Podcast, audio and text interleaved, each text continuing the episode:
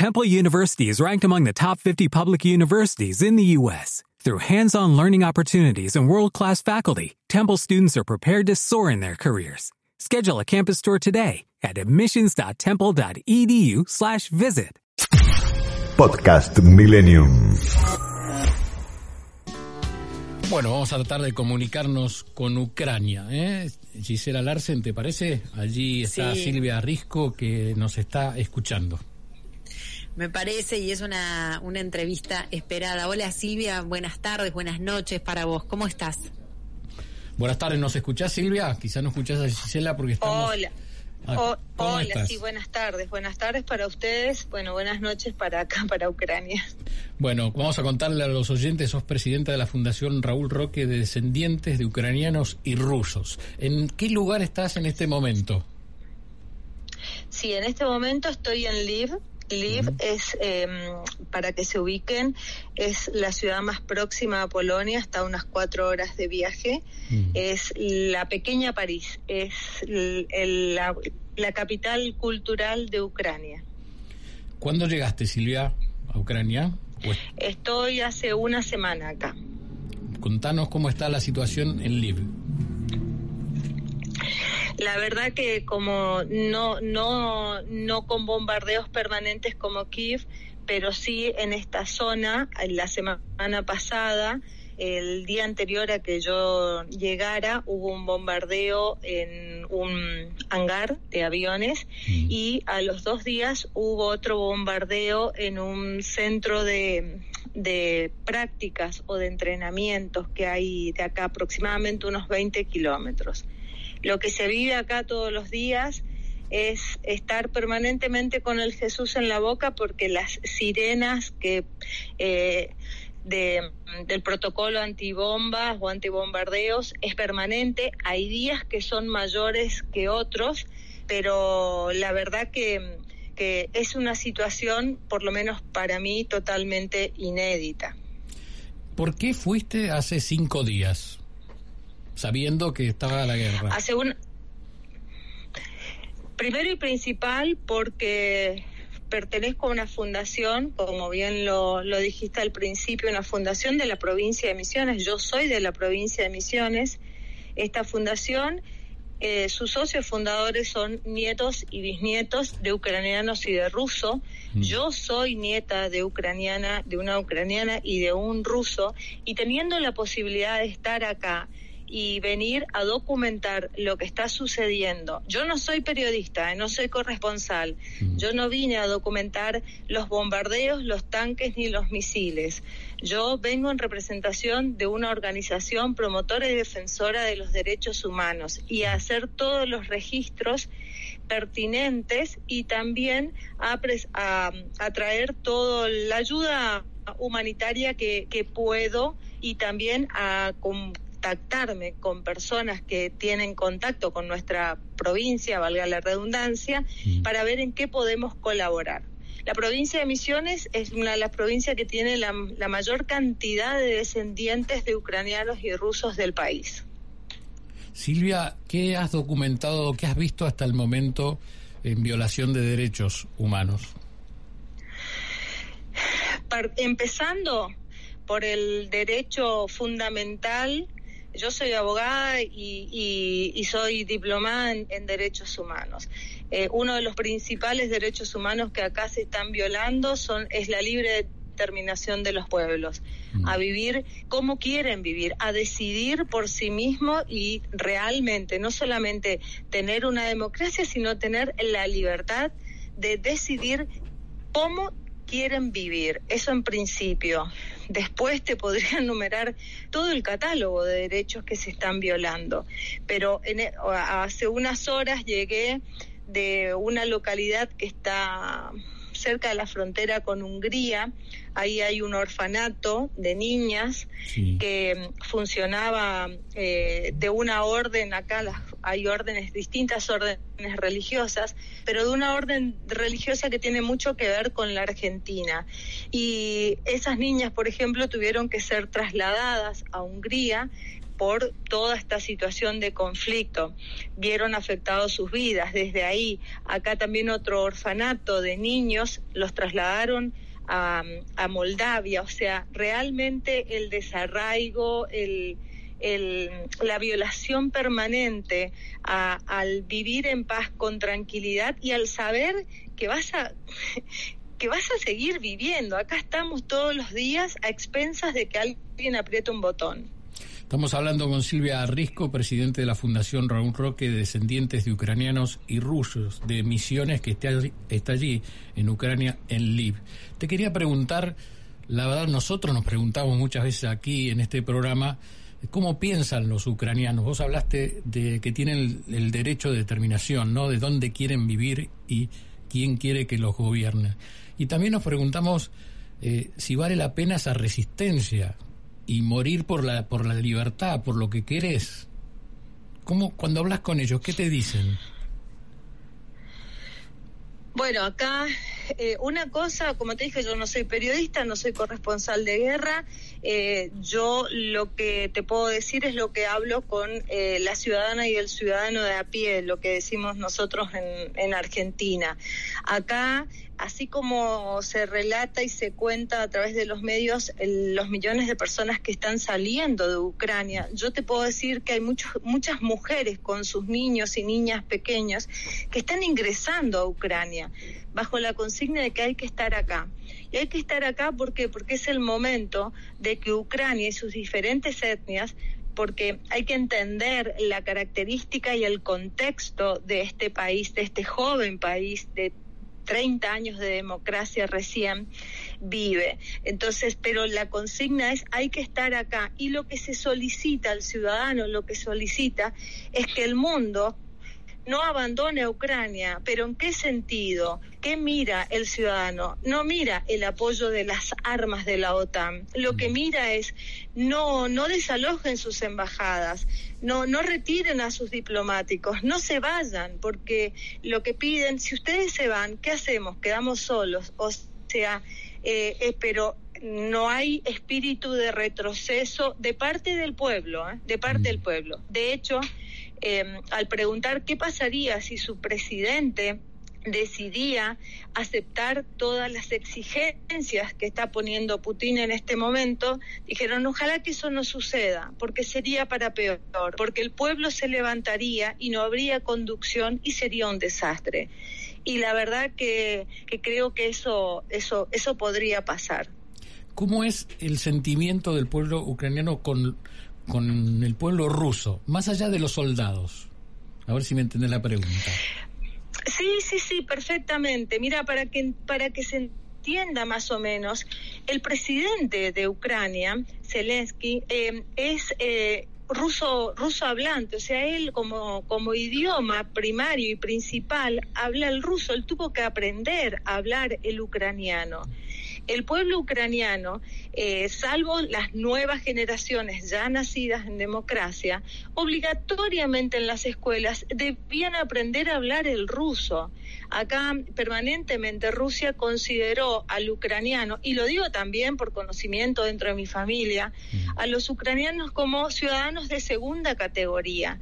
Y eso hoy por hoy, las nuevas generaciones que ya nacieron en democracia, que ya salieron y conocieron el que se puede vivir y que se puede opinar diferente y que se puede vivir en libertad, no aceptan ser ciudadanos de segunda por un país vecino que permanentemente les está queriendo imponer hasta su religión.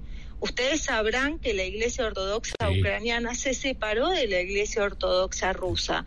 Hasta eso hay de fondo. Pero esto es un grito de libertad eh, muy poderoso, muy poderoso, que ojalá que el presidente sepa conducir esta, esta toda esta revolución que hay desde distintas facetas del pueblo ucraniano. Silvia, y cuando te cuando suenan las alarmas y te juntás con la gente allí, la gente siente que el presidente sigue eh, de su lado, digamos que no hay vuelta atrás por parte de Ucrania a defenderse. Mira, la, la, con todos los que he conversado, eh, sienten o están sorprendidos para bien con la postura y con la decisión firme y el nacionalismo que, que, manifiesta su presidente. Eh, no nos olvidemos que eh, el presidente Zelensky no viene de formación política ni tampoco formación militar. Eh, es, como te digo, hablaba ruso, actor de, de, teatro, actor de comedia. O sea, que fue votado por estas nuevas generaciones, en su mayoría fue votado por estas nuevas generaciones que ya son de la Ucrania democrática. Y para sorpresa, para bien del resto de la comunidad, se están sintiendo muy bien representados por su presidente. Eh, pero también son conscientes, por otro lado, que todo esto se espera que se resuelva desde la diplomacia y no con las armas. Fue una sorpresa que Rusia invada. Porque otro dato. Eso te quiero preguntar. Ellos Eso te quiero preguntar, discúlpame que, que, sí. que... A ver, se sabía que los rusos estaban en las fronteras. Se esperaba que no... A ver, has charlado mucho con la gente de Ucrania. ¿Se esperaba que no avancen? Porque Europa tampoco se despertó. En realidad, en realidad ellos están con este conflicto desde el 2014. Mm. Para ellos no es nuevo este conflicto. Lo que sí en las provincias donde se empezó a generar que son provincias prorrusas, podríamos decirlo así, ¿no es cierto? Pro cultura rusa, pro idioma ruso. Em, ahora, lo que no se esperaban era la invasión, la invasión directa de Rusia hacia todo el país de Ucrania. Como no, creo que nadie en el mundo se esperaba una decisión como esta.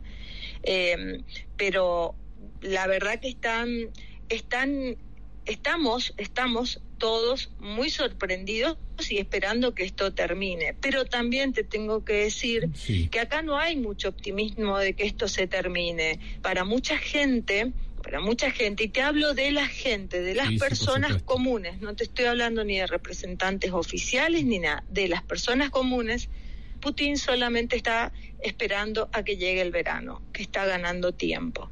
Mm. Antes hablaste de la gente está eh, conforme con Zelensky y, cómo está guiando esto.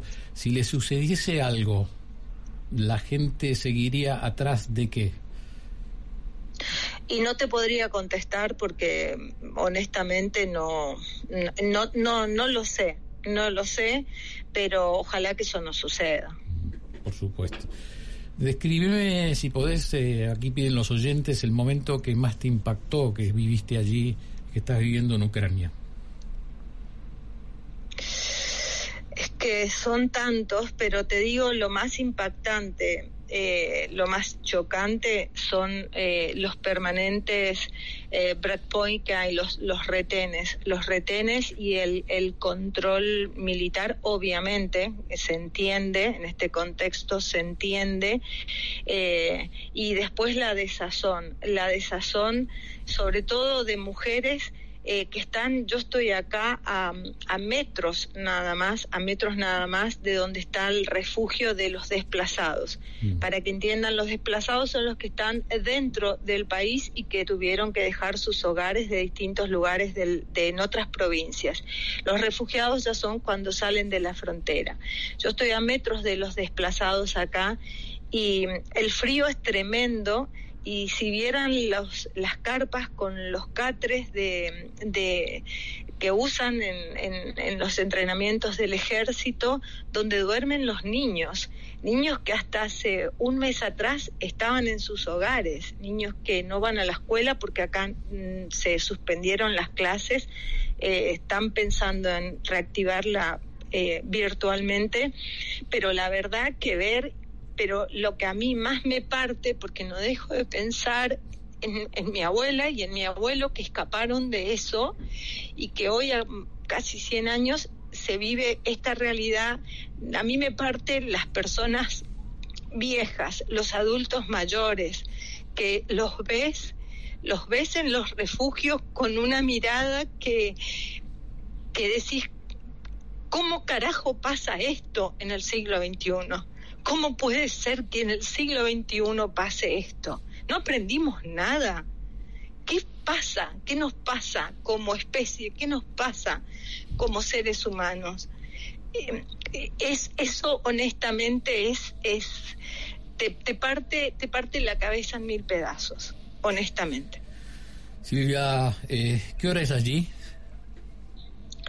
en este momento son las once y cuarto de la noche te queremos agradecer muchísimo esta comunicación y por todo lo que nos contaste y compartir tus tus sentimientos. Vamos a contar a los oyentes. Estamos hablando con Silvia Risco, presidenta de la Fundación Raúl Roque, de descendientes de ucranianos y rusos. ¿eh? Ella fue diputada de la Nación por Misiones del 2009 al 2017.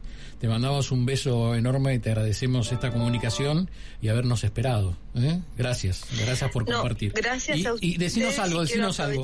Para, para, decirle sí. a. Sí. Silvia, adelante. Sí, eh, para decirle a los descendientes, a los que tengan parientes acá en LIR, sí. que, que acá todavía se vive con cierta tranquilidad. Eh, eso, principalmente eso. ¿Cómo se puede colaborar con la fundación? Mira, con la, eh, el, nosotros como fundación estamos trabajando en conjunto con un delegado, el presidente de la Asociación de Ucranianos de la provincia de Misiones, que a su vez trabaja con la embajada ucraniana. Esto es algo muy delicado y hay que ser muy cuidadosos con eso y, nosotros a través de ello nos estamos manejando, pero se pueden comunicar por, nosotros tenemos la página web, las redes sociales, eh, y nosotros podemos ir direccionando las, las posibles ayudas que se puedan canalizar siempre vía Embajada de Ucrania. Silvia, ¿tenés parientes directos allí? Sé que tengo en el sur, sé que tengo en el sur eh, y espero que estén bien. Te mandamos un beso. Silvia Risco, presidenta Gracias. de la Fundación Raúl Roque desde Lviv, desde Ucrania. Comenzamos el programa hablando de computadoras. Bueno, la verdad fue difícil comunicarlos. Quiero agradecerle a Moyano, a la producción, a Sole, a Candy, porque la comunicación se hizo a través de WhatsApp, ¿eh? web, el audio, y apoyábamos ahí, apoyó el señor Moyano, el teléfono contra el micrófono. ¿no? Se ha escuchado perfectamente.